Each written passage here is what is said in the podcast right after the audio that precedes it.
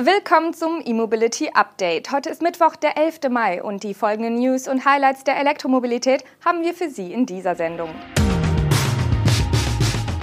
Strategieschwenk bei BMW. Hyundai plant E-Autowerk in den USA. Lucid eröffnet ersten Store in München. Winfast nennt Preise für Deutschland und Statistik zur Haltbarkeit von Zoe-Batterien.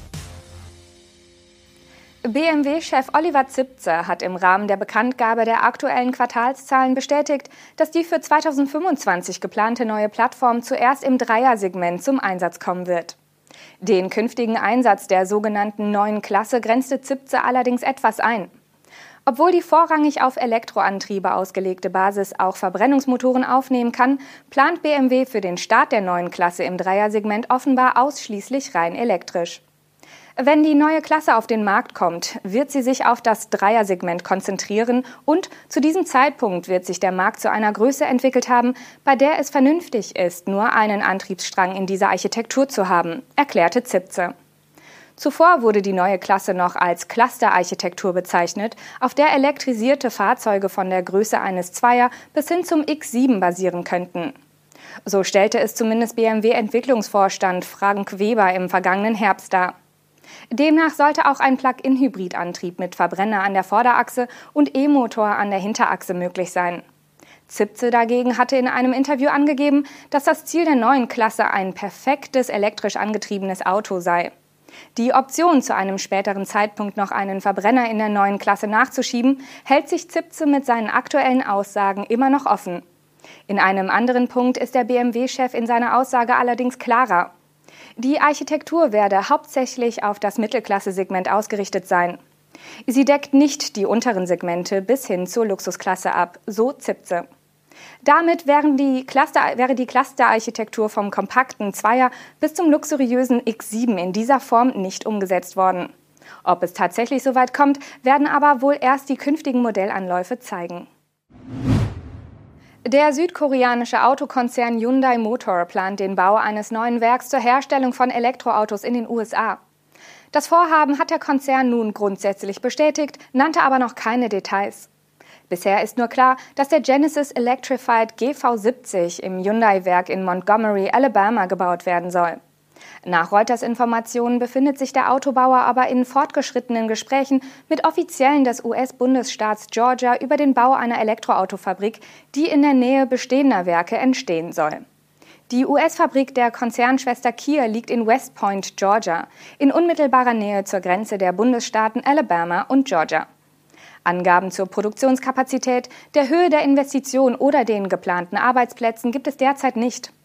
Reuters will aber erfahren haben, welche Elektromodelle die Koreaner in dem neuen Werk bauen wollen. Dabei soll es sich um den Hyundai Ioniq 7 und den Kia EV9 für den US-Markt handeln. Die offizielle Bestätigung könnte aber noch in diesem Monat erfolgen. Hierfür werden zwei mögliche Zeitpunkte genannt. In Georgia stehen Ende Mai Wahlen an. Dabei könnte der republikanische Gouverneur Brian Kemp mit der Ankündigung punkten wollen. Als zweite Variante wird der geplante Besuch von US-Präsident Joe Biden in Südkorea genannt. Der im vergangenen Jahr angekündigte Europastart des kalifornischen Elektroauto-Startups Lucid Motors rückt näher. An diesem Freitag, den 13. Mai, wird der Hersteller mit dem Lucid Studio am Odeonsplatz in München seinen ersten Standort in Europa eröffnen. Auch die ersten Preise für Deutschland sind im Vorfeld der Eröffnung bekannt gemacht worden. In Deutschland, den Niederlanden, Norwegen und der Schweiz wird der Lucid Air zunächst in zwei Versionen auf den Markt kommen. Als Dream Edition Performance und die Dream Edition Range. Letztgenannte Version soll auf eine geschätzte WLTP-Reichweite von über 900 Kilometern kommen, bei einer Leistung von 696 kW und einem Drehmoment von 1390 Newtonmetern. Die Dream Edition Performance dagegen kommt auf satte 828 kW Leistung bei gleichem Drehmoment. Das Performance-Modell ist damit 0,2 Sekunden schneller auf 100 km/h, also in 2,7 statt 2,9 Sekunden. Die Höchstgeschwindigkeit ist bei beiden Modellen mit 270 km/h identisch. Gleich ist auch der Preis. In Deutschland wird der Lucid Air für 218.000 Euro brutto angeboten, egal welche Ausprägung der Dream Edition die Kunden wählen. In den Niederlanden ist das Modell mit 222.000 Euro eingepreist, dort inklusive 21 Prozent Mehrwertsteuer. In der Schweiz liegt der Preis bei 199.000 Franken inklusive 7,7 Prozent Mehrwertsteuer und in Norwegen verlangt Lucid 1,85 Millionen Kronen für seinen Debütstromer. Die Auslieferungen in diesen europäischen Märkten sollen Ende 2022 beginnen. Später in diesem Jahr sollen dann auch die Preise für die aufpreispflichtigen Extras bekannt gegeben werden. Und auch die Basispreise für die weiteren Ausstattungen unterhalb des Topmodells der Dream Edition. Der Lucid Air Pure soll in Deutschland und den Niederlanden bei rund 100.000 Euro starten. Die Varianten Touring und Grand Touring werden zwischen dem Pure und der Dream Edition angesiedelt. Im Laufe des Jahres sollen weitere Lucid Studios und Servicezentren in Deutschland, den Niederlanden, Norwegen und der Schweiz eröffnet werden. Winfast hat die technischen Daten der Modelle VF8 und VF9 veröffentlicht, gemeinsam mit den Preisen und Details zur Batteriemiete in den europäischen Märkten Deutschland, Frankreich und den Niederlanden. Erste Preise hatte der Hersteller aus Vietnam bereits im Januar zur Premiere der Modelle auf der CES genannt. Den VF8 gibt es ab 43.900 Euro zuzüglich einem monatlichen Batterieleasing von 120 Euro.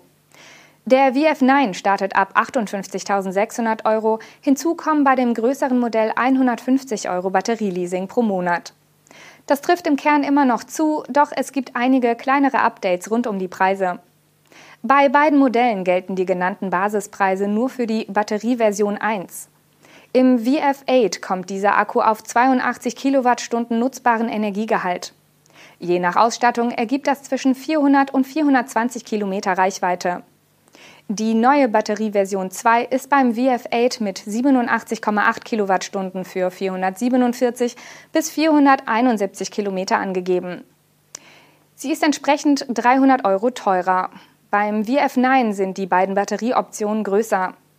Die Batterieversion 1 kommt auf 92 kWh, was 423 bis 438 Kilometer nach WLTP ergibt. Die höchste Reichweite aller Modelle hat der VF9 mit der 123 Kilowattstunden großen Batterieversion 2. Hier liegt der WLTP-Wert zwischen 580 und 594 Kilometer. Allerdings ist der Akku dann auch 450 Euro teurer. Neu ist zudem, dass die Monatsraten für die Batterien mit unbegrenzter Laufleistung gelten. Es wird auch nicht bei der Pflicht zur Batteriemiete bleiben. Laut Winfast soll es ab 2024 die Option geben, die Batterie zu kaufen. Renault hat eine interessante Statistik zur Haltbarkeit von Elektroautobatterien veröffentlicht.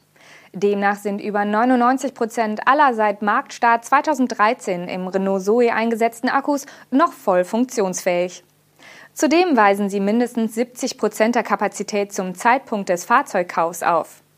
Dies gelte für sämtliche Batterietypen des Zoe vom 22 Kilowattstunden Akku der ersten Produktionsjahre bis hin zur aktuellen Batterie mit 52 Kilowattstunden. Renault garantiert bei gekauften Batterien acht Jahre oder 160.000 Kilometer lang eine Restkapazität von 70 Prozent. Wird dieser Wert unterschritten, haben Kunden Anspruch auf Ersatz. Laut Renault mussten bisher nur sehr wenige Kunden dieses Angebot nutzen. Weniger als ein Prozent aller jemals in Deutschland in Umlauf gebrachten Zoe-Akkus habe diese Marke unterschritten und musste ausgetauscht werden. Dies betrifft auch Fahrzeuge, deren Batteriegarantie bereits abgelaufen ist. Sollte es doch dazu kommen, gibt es einen Unterschied zwischen gekauften und gemieteten Batterien. Bei der Mietbatterie erhält der Kunde einen gebrauchten, aber voll funktionsfähigen Akku mit einem State of Health, der die Garantiebedingungen erfüllt. Sollte es sich lohnen, wird der ausgebaute Akku repariert und wieder als Austauschakku für Zoes oder in stationären Anwendungen eingesetzt. Anders als bei gekauften Batterien. Hier schickt Renault die Batterie immer zur Reparatur und lässt sie anschließend wieder in das Fahrzeug einbauen. Ein Batterietausch erfolge nur, wenn die Reparaturkosten den Akkuwert übersteigen. So viel aus der Welt der Elektromobilität für heute. Mit unserem E-Mobility Update sind wir am morgigen Donnerstag wieder für Sie da. Bis dahin, machen Sie es gut.